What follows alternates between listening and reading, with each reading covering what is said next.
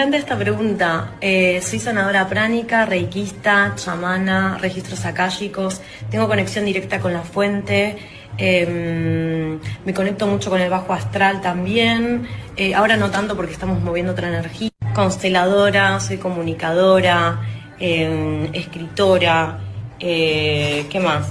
Bueno, también te puedo ir por, soy cocinera, fotógrafa, em, decoración de interiores, ¿qué más? Soy soy muy buena persona. Eh, bueno, podría seguir, creo, pero creo que eso tal vez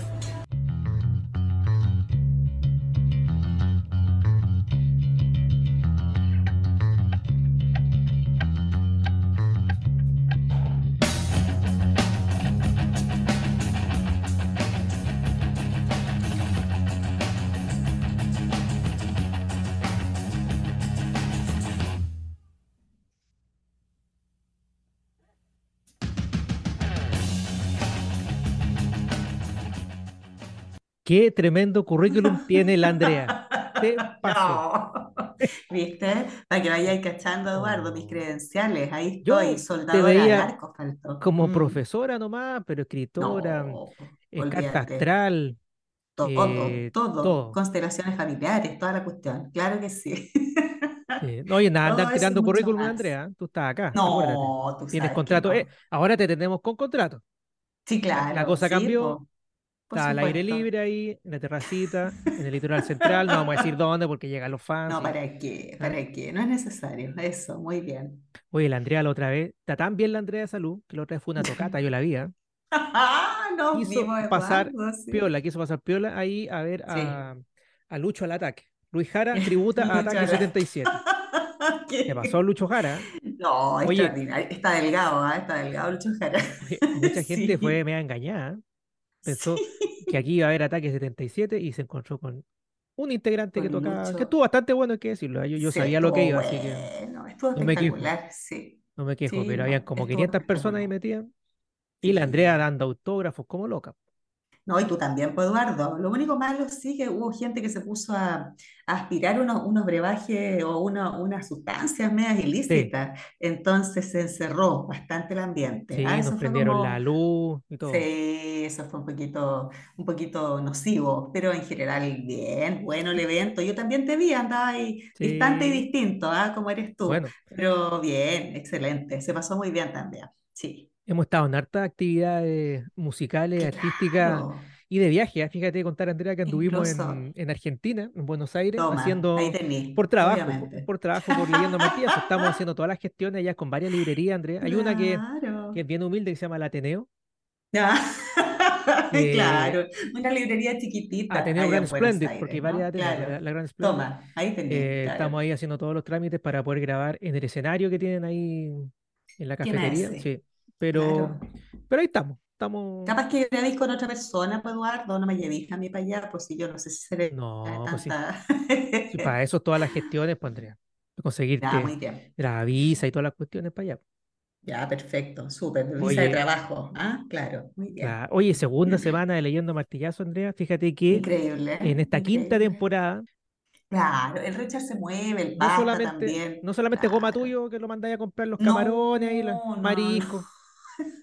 El pasta también, hay que decir eso. Ah, y el pasta, aguante con pasta, aquí está en el estudio, lo estoy viendo. Despierta, Sí, pues ahí está. Está medio... Ya anda medio chambreado el pasta, pondré. Está con la caja de vino al lado, po, ahí se le ve. Claro que sí, yo lo veo aquí de a poco, veo la marca del vino nomás. Eso se alcanza a ver desde acá. ¿Hasta cuándo? ¿Entiendes? Tienes que cuidarte, pues, tienes que cuidarte. Ya te estáis lanzando ya, yendo a tocata. No, no, no, no, sí estoy bien, estoy tranquila, Eduardo, estoy mesurada, estoy, nada, pues siguiendo las instrucciones médicas que tengo, sí tengo un montón de instrucciones y prohibiciones, así que estoy ahí media amarrada. La gente no entiende todavía, pensé que todo es chiste, es un milagro que está aquí la Andrea con nosotros. Oye, no está. Milagro de Dionisio. Así es, el otro día me entregaron el informe, Eduardo, de todos los test que me han hecho para ver si quedé bien o quedé mal, po. Y ahí quedé para adentro con las cosas que dicen los informes de cómo quedé. Pero a pesar de eso, bien, bien ahí, bien, resistiendo. Ahí está. Firme junto al podcast, como siempre.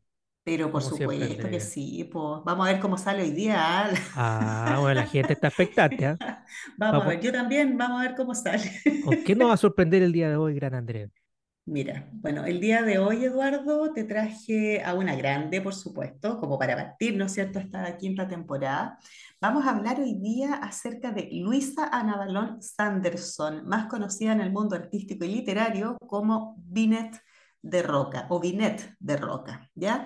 Ella es la mujer, la esposa de Pablo de Roca, el podríamos decir incluso el primer antipoeta chileno, ya antes que los Nicanores Parra, ¿no es cierto? Y toda esta eh, gente que nosotros después ubicamos a mediados, a mediados del siglo XX, vendría este Pablo de Roca que sería un grande, ¿ya? Hoy día vamos a hablar acerca de Binet de Roca, ¿ya? Que es la esposa de este gran, gran poeta, ¿ya? Como decíamos recién, Luisa Ana Balón Sanderson, que nace en el año 1894 en Santiago y proveniente de una familia vinculada al mundo académico, siendo su padre un importante gramático y traductor de autores clásicos de importancia. El hecho de que el padre de Binet haya sido un gramático y traductor de autores clásicos ya nos dice algo acerca de la formación ya de esta autora. Ella no crece en cualquier familia, ¿ya? Eh, que su papá haya sido gramático significa que se manejaba a la perfección en eh, las artes, ¿no cierto?, asociadas a la lingüística, por lo tanto, igual no deja de ser o no es menor, ¿no es cierto?, el mundo en el cual creció esta autora, ¿ya? Por lo mismo, su interés por la literatura fue motivado por el contacto que tuvo con la poesía parnasiana y simbolista francesa, lo que marcó significativamente toda su obra, la cual será publicada por primera vez en la revista Zig-Zag. Hay que decir que la mayoría de los autores de esta época, de principios del siglo XX, a la cual pertenece Vinet de Roca, eh, están fuertemente influidos por el parnasianismo y el simbolismo francés. Vamos a hablar de ellos eh, más en el análisis, ¿no es cierto?, de la obra, pero eh, es importante señalar que curiosamente existen coincidencias entre los autores de esta época, estoy pensando en Vicente Huidobro, en la misma Teresa Bilsmont, ¿no es cierto?, que son contemporáneos a Binet de Roca, ellos también se ven súper influidos por el parnasianismo y el simbolismo francés, entonces no era raro que en la época eh, aparecieran estas dos corrientes muy, muy claras dentro de la poesía o de la obra literaria de ciertos autores. ¿ya? A los 20 años, Binet envió un poemario de su autoría a Pablo de Roca, bajo su seudónimo de entonces, Juana Inés de la Cruz. Hay que decir que Binet tuvo varios seudónimos, ¿ah? entre ellos eh, los más curiosos, nombres de hombres, ¿ya? Firmaba sus obras como si fuese un hombre, ¿ya? Por razones obvias, ¿no es cierto? La tía Andrea tiene sus seudónimos también. y la tía Andrea. No se llama Andrea, la gente cree que se llama Andrea, no se llama Andrea. Comandante Andrea le dice. Claro, incluso a toda hora también puede ser. también, ¿ah? claro. Claro, también puede ser. Bueno, el texto, este texto que Binet manda a Pablo de Roca, ¿no es cierto?, a los 20 años, fue criticado en tono bastante negativo por este autor. Eh, bueno, eso a mí no me llamó para nada la atención cuando estaba investigando acerca de eh, esta autora, porque imagínate mandarle pues, a Pablo de Roca tus poemas, ya, mm. súper jugada, súper valiente. Yo no me hubiera atrevido, pero en la vida a hacer una cosa así. A mí me han llegado hartos poemas. Imagino que sí, pues de la fanaticada, ¿ah? de los followers. Poemas, ¿ah? Imagino ahí está, en el water. En el water, claro, o, ahí listos o prestos. No, los guardo, Andrea, los voy guardando en una carpetita, sí, hay, corazoncito aquí también, sí. Mira tú, claro, corazón de poeta, sin duda. ¿ah? Bueno, eh, a pesar de que fue criticado duramente por este autor, eh, el autor igual, Pablo Roca, se sintió atraído por la lírica de esta joven y decidió viajar a Santiago a conocerla, fíjate. Dos años después, Luisa y Pablo de Roca contrajeron matrimonio, o sea, prosperó este encuentro, ¿ya? O sea, le apuntó medio a medio de esta Luisa a Navalón, ¿no es cierto?, con mandarle los poemas a Pablo de Roca porque no casar con él, ¿ah? Tuvieron cuatro hijos, de hecho, el matrimonio no fue una cosa así como pasajera en la vida de ambos, sino que dejó ahí su buena cantidad de descendencia, así que dentro de todo resultó bien la apuesta y esto de ser tan jugada, ¿no es cierto?, que tiene Luisa Navalón.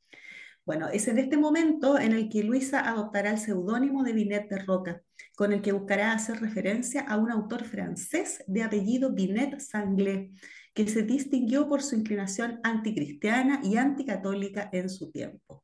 Se ha observado en este cambio de nombre un gesto por el que la autora buscó romper con su pasado cristiano burgués. En 1944, Pablo de Roca fue nombrado como embajador cultural de Chile en América, lo que hizo que la pareja, Pablo y Binet, ¿no es cierto?, iniciara un extenso viaje por 19 países del continente. Mientras se encontraban en esta etapa de su vida, en Chile se promulga la llamada ley maldita, que prohibía la existencia del Partido Comunista y perseguía a sus militantes, razón por la cual Binet y Pablo solo podrán regresar en 1949. Hay que decir que Pablo de Roca y su mujer er, ambos eran comunistas y militaban en el Partido Comunista. Y mientras ellos están en este viaje súper extenso, cumpliendo estas funciones, ¿no es cierto?, diplomáticas en el extranjero, se promulga en Chile esta ley maldita que prohibía la existencia del Partido Comunista y la persecución también de los miembros de ese partido. Por lo tanto, eh, ambos no pueden volver durante mucho tiempo a Chile. Regresan en 1949 y dos años después de ese regreso, Binet fallecerá producto de un agresivo cáncer y Pablo publicará a la obra Suma y Destino en 1951 de modo póstumo. Hay que decir que esta obra, Suma y Destino, es una obra, la última obra de Binet de Roca. Eh, eso es en cuanto a la biografía de la autora. Ya es importante decir que eh, esta autora va a tener esta vinculación con Pablo de Roca, que es uno de los poetas más importantes de la literatura chilena de principios del siglo XX, de mediados también, ¿no es cierto? Pero que eh, tiene su vuelo propio, ¿ya? Y es un poco lo que vamos a tratar de analizar el día de hoy. En la síntesis del poema, entonces, ¿de qué trata o qué aborda? Porque la verdad es que los poemas, tal como hemos dicho en episodios anteriores, eh, no tratan de nada, sino que son solo expresión del sentimiento de quien lo escribe. ¿ya? Por lo tanto, traté de hacer una pequeña síntesis de los tópicos centrales dentro de este texto para que se pueda entender bien eh, lo que viene a continuación, que es el análisis. Bueno, el poema llamado Balada a la Arquitectura Única presenta como situación inicial una situación inicial en la que el hablante describe lo que parece ser el objeto lírico sobre la base del cual se articula este texto. Para lo anterior se valdrá de recursos retóricos vinculados al uso de sinestesias y numerosas alegorías, entendiendo estas últimas como sucesiones de metáforas. Eh, es importante que la gente sepa, ¿no es cierto?, que una sinestesia es un tipo de figura retórica que tiene que ver con eh, expresar ideas vinculadas a sensaciones o sentimientos humanos, ¿ya? Este poema se destaca por la presencia de la sinestesia de una manera súper marcada. Todo lo que ella va refiriendo dentro del texto tiene que ver con generar sensaciones en el lector, que están asociadas obviamente al temple de ánimo que predomina dentro del texto. ¿ya? Entonces es muy notable el uso de la sinestesia y por supuesto también el uso de alegorías que deben entenderse como sucesiones de metáforas. ¿ya? Mientras se avanza en la lectura de la obra, es posible realizar la conexión entre lo allí expuesto y la figura de Pablo de Roca, a quien es probable que haya sido dedicado este texto. Uno conociendo un poco a Pablo de Roca se va dando cuenta, en la medida de que el texto avanza, que este escrito o que este poema de Binet a la larga es como una oda al mismo Pablo de Roca, ¿ya? Porque contiene una descripción de él que es súper clara, sobre todo para quienes tenemos algún conocimiento acerca de lo que fue la vida y la obra de este autor. ¿Ya? Eso queda demostrado en versos como los que siguen a continuación, y aquí me permito citar un breve fragmento del poema. Dice, gemidor y contradictorio, eres el eje de la época y de las cosas oscuras. Dios y Satanás arrullan tu alma, engendrada en el vientre de la montaña, rudo como tronco de árbol, alto como granizo al sol, niño como tus hijos, monstruo inexplicable y atormentado, tierno, inconmensurable, hombre de antaño. ¿Ya? Eso es lo que dice el hablante lírico acerca de este objeto ah. lírico que podríamos perfectamente inferir que es Pablo de Roca. Cariñosa que te digan monstruo. ¿ah? Monstruo, ¿ah? claro, monstruo inexplicable y atormentado. Pero si uno piensa en el Pablo de Roca que uno conoce, ya como lector de su poesía y como eh, fanático de su poesía en algunos casos, hablo por mí, la verdad es que tiene toda la razón aquí el hablante lírico, ya mm. porque describe súper bien a lo que fue este autor, ya en su vida eh, y también en su muerte, ¿no? No nos olvidemos que Pablo de Roca tuvo una muerte bastante trágica y una vida también cruzada por la fatalidad y por la tragedia, entonces de alguna manera ella hace esta descripción súper certera de quién fue Pablo de Roca, ¿ya?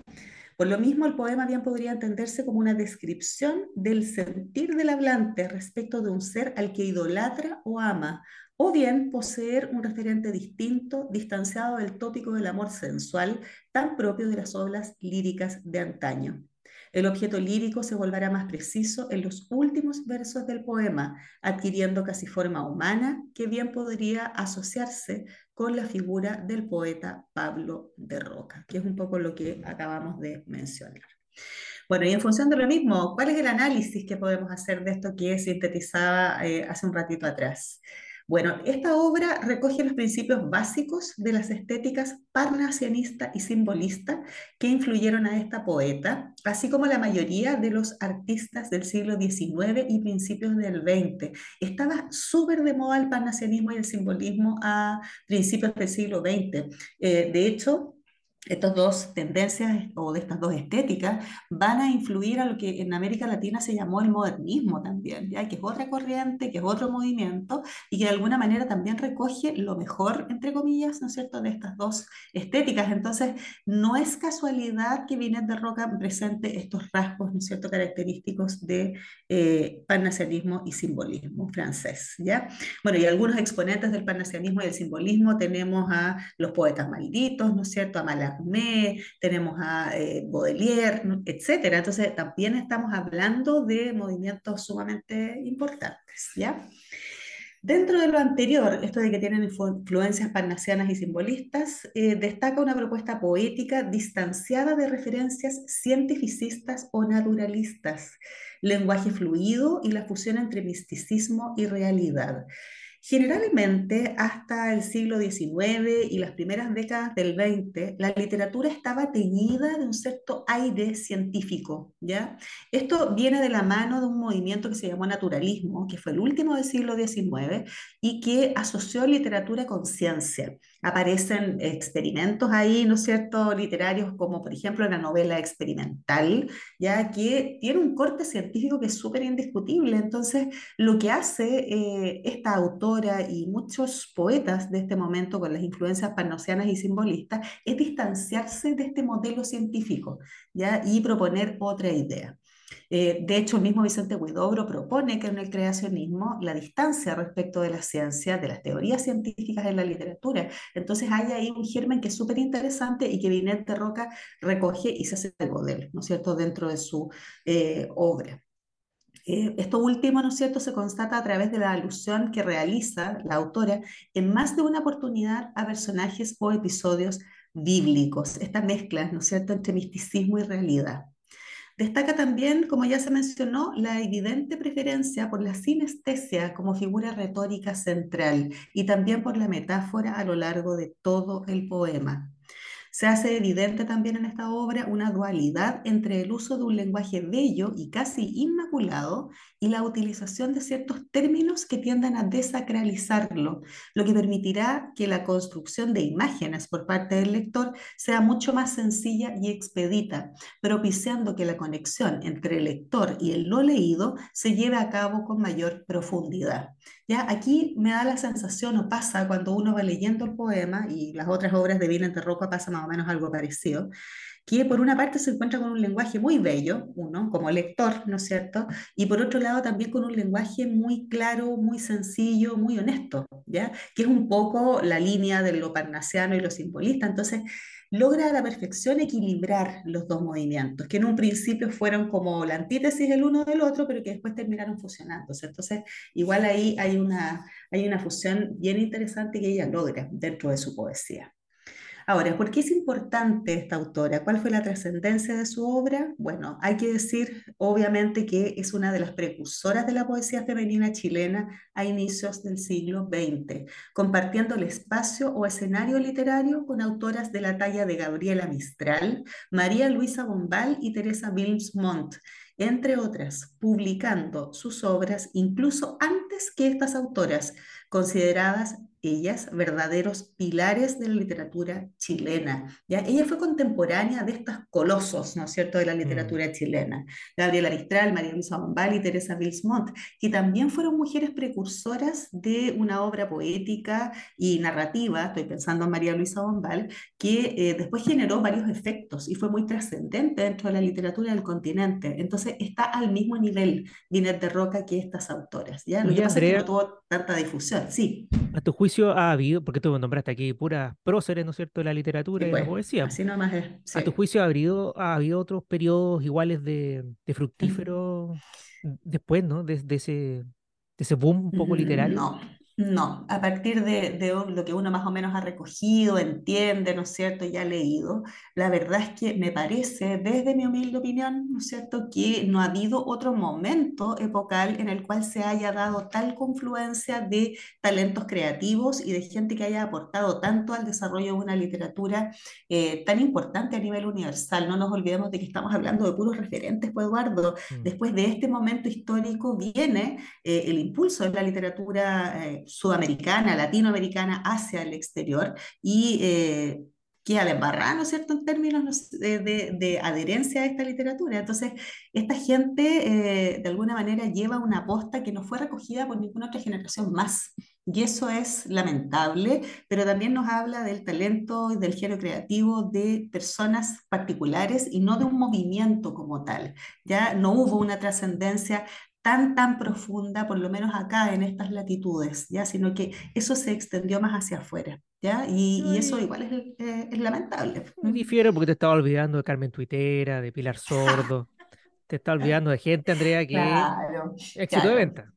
Sí, pues lo que pasa es que ellas abordan más los temas desde la autoayuda, Eduardo, ¿ah? no desde la literatura, pero bueno, en fin, son bestseller igual las muchachas, así que, ¿ah? claro, pero un saludo para ellas con mucho cariño, ¿ah? de estos humildes, humildes eh, lameros. Bien, entonces la trascendencia de esta autora tiene que ver con eso y es muy importante lo que tú señalas porque efectivamente este es un periodo de eh, inmensa creatividad y también de gente súper jugada. Pensemos que estamos hablando de mujeres que pertenecían a una clase social eh, acomodada, la mayoría de ellas, sacamos a Gabriela Mistral, ¿no es cierto?, porque era una mujer bastante más humilde. Eh, Roca también, pero era una mujer muy instruida, entonces de alguna manera tuvo acceso a una educación formal y eso le permitió desenvolverse eh, de una manera súper cómoda dentro de este mundo intelectual, cultural y literario. Y esto también permitió que su legado fuese transmitido de una forma mucho más efectiva. Y también no podemos desvincularla, ¿no es cierto?, de la figura de Pablo de Roca, que esencialmente fue un gran poeta, aunque bastante invisibilizado durante mucho tiempo, seguramente por su militancia, ¿no es cierto?, y sus convicciones de tipo político, ¿ya? Seguramente por eso también fue invisibilizado durante harto rato Pablo de Roca, ¿ya? Por otra parte, esta autora es trascendente porque de alguna manera nosotros podemos decir que abre camino hacia una lírica distinta y distanciada de lugares comunes como el amor, el desengaño o la desilusión amorosa, que son como tópicos ¿no? de, la, de la poesía. A través de los siglos, ¿no es cierto? Siempre la poesía habla de amor, de desengaño, de desilusión amorosa. ¿ya? Aquí se abren nuevas temáticas y eso es súper interesante porque se vuelve más variado el repertorio de figuras, ¿no es cierto?, literarias dentro de la lírica, al menos nacional.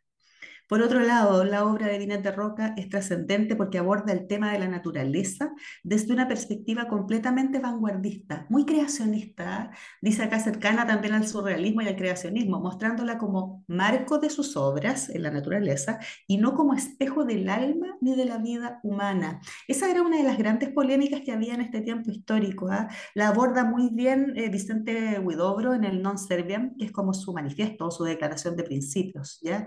cuando dice parece que nosotros, hablando de los poetas, no servimos a la naturaleza, sino que más bien tomamos lo que existe en ella y lo hacemos poesía. Eso es lo que promete eh, Huidobro en relación al pequeño Dios, el pequeño Dios. Un pequeño Dios, ¿no es cierto? Solo para nosotros brillan las cosas a mí me han, dicho, me han dicho Dios alguna vez, me han dicho.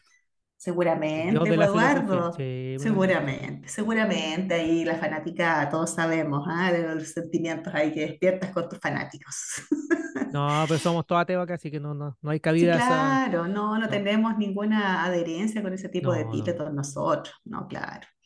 Así que, eh, bueno, la naturaleza entonces se distancia como temática y Binet de Roca la presenta solamente como un marco ya natural, un marco donde situar la obra, pero no como el de la realidad del ser humano. Y eso es súper importante, ¿ya? Porque ahí se desvincula completamente del referente naturalista que estaba tan de moda durante eh, los años donde ella publica sus primeras obras. Entonces, es bien importante lo que ella hace porque se desmarca definitivamente de lo que era el naturalismo. Y ojo que el naturalismo no solamente estaba de moda en Europa, aquí en América Latina también. Estoy pensando en varias obras naturalistas que son de este mismo periodo y que son muy importantes, ¿ya? Como libros fundacionales de la literatura eh, contemporánea así que igual no es menor lo que hace Binet de Roca. Finalmente, es trascendente porque publica seis poemarios, uno que es póstumo, que es este que te mencionaba, ¿no es cierto?, cuando hablábamos en su biografía de que Pablo de Roca al final publica, ¿no es cierto?, de manera póstuma el último libro de eh, Binet. Eh, esto da cuenta de que hayan sido solamente seis poemarios, da cuenta de la escasa visibilización y participación pública de las mujeres poetas a inicios del siglo XX, ¿ya? Cosa que no es nueva para nosotros, sabemos perfectamente que eh, la participación social de la mujer es súper acotada, muy reducida, de hecho eh, ella se hace llamar Binet de Roca, ¿no es cierto? Conserva el apellido de Pablo de Roca, que es esta persona famosa, muy importante, muy influyente, y eso alguna manera también la sitúa como un poco a la sombra de este poeta. ¿ya? Así que, eh, ¿por qué leerla? Principalmente por estas razones que acabamos de mencionar, ¿no es cierto? Porque es uno de los hitos fundamentales dentro de la poesía nacional y porque comparte escena literaria con estas grandes, grandes de la literatura chilena y también continental, ¿por qué no decirlo? Así que muy bien ahí, viene de Roca probablemente aquí en estos poemas, Pablo de Roca, contar que esta es eh, letra de Pablo de Roca que musicaliza Ocho Bolas en un gran disco, ¿no es cierto?, que se llama Genio Figura. Eh, probablemente le, le, contestaba aquí a Bienes de Roca. Yo creo que sí, yo creo que sí. En esta, en esta en particular hay como varios guiños al, al poema que analizamos hoy día, la balada de la arquitectura, arquitectura eh, completa, así que yo creo que por ahí va la cosa. De todas maneras, habría que ver los años ¿ah? de publicación para hacer como el cruce. Nos pusimos cagüineros ¿ah? ahí como programas farándula. bueno, si la hace todo. Es lo que, es lo que lo, la lleva ¿ah? en, este, en estos días, tristemente. Mira, hay que reconocer, Andrea, porque eh, no todo lo que se reseña uno lo ha leído evidentemente. Yo a Vines de Roca no, no, no, he tenido el tiempo de, leerla, sí a Pablo de Roca. Sí, claro. Eh, desconozco, bueno, aparte de lo que tú nos comentaste hoy en día, de, este, de estos versos, ¿no es cierto? Para mí, Pablo de Roca, lo que me llamó la atención, que imagino que algo debe compartir con su, con su pierna. Mm. No, muy ordinario, voy a editar eso, no se dice pierna. Sí, con su mujer, claro que sí. Eso. ¿Están casados por la iglesia o no? No lo sé, fíjate, pero yo creo que si se casaron debe haber sido, porque en la época, ¿qué más quedaba? Pero no sé si por la iglesia, la verdad. Sí, no sé si por la iglesia. Mm. Bueno, lo que me llama la atención a mí, Pablo Roca, imagino que debe compartir con esta señora también, mm. eh, este carácter bien existencialista de la poesía. Súper, eh, súper. Y eh, medio punk. Para mí, Pablo Roca es como el poeta punk, como por excelencia. Totalmente, totalmente. Esta, esta rebelión y este, esto esta cosa antisistémica, ¿no es cierto?, de Pablo de Roca, que le queda muy bien, y, que era impensada para la época, porque los poetas eran todos tan, eh, como te dijera yo, todos tan guidobros ¿ah? para sus cosas. Y de un boom existencialista que vendría después en Francia incluso. Claro que sí, pues es precursor de muchas cosas, precursor de muchas cosas. Y imagino que viene también. Ella sí, por supuesto. Pues, imagínate, por pues, Eduardo, ¿qué más punk que lo que ella hace? ¿ah? Escribe un libro de poemas, se lo envía a Pablo de Roca, ya la critica, pero igual el hombre va a buscarla, ¿ya? Y se termina casando con él, emparejando. Y yo creo que se casaron al final porque no podían vivir juntos de otra manera nomás, ¿ya? Porque eran otros tiempos, eran otros aires los que corrían, ¿no? Eh, era muy escandaloso irse a vivir con un hombre en, eso, en esos contextos sin haberse casado. Entonces, ahí tenéis pues, una muestra de estas dos almas como libres, ¿no es cierto?, que se encuentran y hacen maravillas juntos, pues, yo creo. ¿ah? Aparte, con respecto a los mm. temas, eh, lo que me llama la atención o, me gusta un poco eso, ¿no? Eh, esa herencia también de Baudelaire, ¿no? Esta, idea de hablar de lo, de lo feo. Así es, totalmente. Olvidémonos de las cosas, de la belleza, ¿no es cierto? Y también hablemos de lo feo y, y tenemos fealdad para repartir acá en nuestro país, pues, Totalmente, ¿no? Y Vines de Roca se hace cargo, súper, súper se hace cargo de eso, ¿ah? Tiene varios poemas donde eh, le da como mucha importancia al tema de lo no bello, no sé si decir feo, pero lo no bello, ¿ya? Y eso es súper notable, tiene una poesía súper potente, ¿ya? Eh, igual que Pablo de Roca, yo, yo te diría que hay momentos en que lo supera en algunos ámbitos, porque llama mucho la atención siendo mujer de esta época, vuelvo a insistir, eh, de este momento histórico que tenga esta potencia verbal, esta potencia semántica, ¿ya? La carga semántica de las palabras que ocupa es súper, súper potente, así que invitadísimos a conocer su obra, a leerla, se parece mucho a Pablo de Roca, eh, hay una simbiosis ahí que es súper interesante entre los dos y, es interesante también hacerla como, como lectores de ambos, de ambos poetas, así que invitados a conocerla, eh, no todo es Gabriela Mistral, no todo es Teresa Milsmont, también hay otras poetas chilenas destacadas y muy, muy importantes. No todo es Pablo Maquena, no todo, claro, podemos, seguir. no todo es Cristian Parken. Ah, no todo es Cristian Parken. Toma. Está desaparecido. ¿eh? Sí, no se sabía nada más de él. ¿Por qué no nos trae un libro? ¿Algún libro tiene Cristian Márquez? ¿Por qué no nos trae un libro de poemas? Yo creo que sí. Voy a, voy a, a bucear por ahí a ver si, encuentro alguna cuestión de ese hombre, pues, ¿ah? para que podamos martillarlo, así como tipo, tipo bodrio. ¿ah? Podría ser, en una de esas nos sorprende, no es nada un bodrio. No sabemos porque porque el hombre es colega, el hombre es colega, es profe de literatura, entonces igual por ahí podría ser que le pegara un poco al, a la escritura. Habría que mirar, habría que ver. Voy a, voy a hacer ese oh. compromiso aquí, al aire. ¿ah? A miércoles. Sí, porque de los bodrios, yo me encargo nomás, pues ya, ya estoy pensando, la gente, la gente que, que, sabe de bodrios, por favor, eh, escríbanos por interno, porque hemos reseñado mm. mucho bodrio de distintas épocas. Y se van acabando también. Y, ¿ah? y, y, claro, pues ya, ya no. Vamos a tener que inventar libros. Oye, Andrea, eh, vámonos con una canción poética también, ¿te parece? Pero aquí lo vamos aquí para comentarla, si no, el pasta aquí la tira al aire nomás, para que todos lo, escuchemos. Me parece perfecto. de la vida no son como yo pensaba, no son como yo imaginaba, no ah. son como oh. yo creía. Los caminos de la vida no son como yo pensaba, no son como yo imaginaba, no son como yo creía. Este Eduardo, de la vida no son como yo pensaba, no son como yo imaginaba. Cállate, cállate. Ya te entendí. Oh, Oye, eh, hablando de Vicentico, la otra vez estoy de concierto en concierto reporteando para Sí, anda, anda, aprovecho, aprovecho la credencial, André, y me meto a todos los eventos. Gastándote toda la plata, Eduardo, en concierto. Toda la, plata, en polera, en disco, claro. La otra vez fui a ir a los fabulosos Kaela, que imagínate. Y ahí está Vicentico. Ahí tenés, claro. esta canción no la cantó porque es de solista con él, Vicentico, entonces, pero, pero yo creo que le sale mejor. fíjate, Andrea que eh, los caminos de la vida no eran como pensábamos. Con todo lo que ha pasado este año, son bien oh, difíciles. son bien difíciles. Pero claro que sí, no me digáis nada. A mí, Eduardo, no sé cómo estoy sentada aquí hablando tanta lecera. Sí, es verdad, toda la razón. No es lo que yo esperaba. yo no esperaba estar en un psiquiátrico tanto tiempo, Andrea. No esperaba. Sí, porque yo ya me arranqué, me dieron de alta, salí. Ah, y por Pero mira, pude, al menos, salir de ahí. Mm. Al menos eh, me dan espacio para este taller de podcast. Y eh, llegó este amigo Led Kennedy que se pasó, muy buena onda. Prontamente, oye, el Kennedy le gana de reseñar los otros libros también, ¿ah? Me habló de de los siniestros.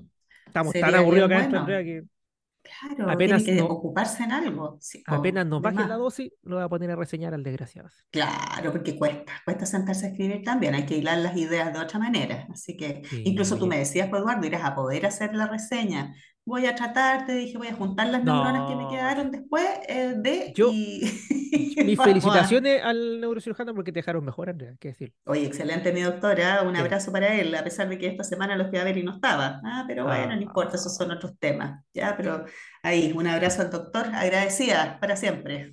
Al doctor. Oye, Antes de despedirnos, Andrea, saludar a todos quienes nos escuchan, que han seguido fielmente este podcast tres años. Oye, 10 eh, años estudioscadenarios.com. Todos estos eventos a los que he ido son organizados por estudioscadenarios.com. ¿ah? hay, que, decirlo, hay que decirlo así. Y eh, visiten la página, está remozada. Estamos también eh, arreglando varias reseñas que están eran un fiasco, ¿ah? así que la estamos arreglando. una estafa, era una estafa. No, casi, casi 10 años uno andaba por ahí con Carol Dance, pondré. No, Eduardo, jamás. Pues tendría que nacer de nuevo para parecerte a esa persona. No, olvídate. No, pero está, bien, está bien la página. Yo Toda la reseña, la, filosofía punk, hay todo un manifiesto que está armando ahí. Eh, se vienen cositas, sigan nuestras redes, arroba estudios en Instagram, en Facebook. Estamos en todas partes. Perfecto. Usted nos googlea y ahí, ahí, aparece. Así que ahí aparece. agradecido, nos vemos la próxima semana. Nos vemos la otra semana, Eduardo. Gracias. Gracias. Chao. Chao.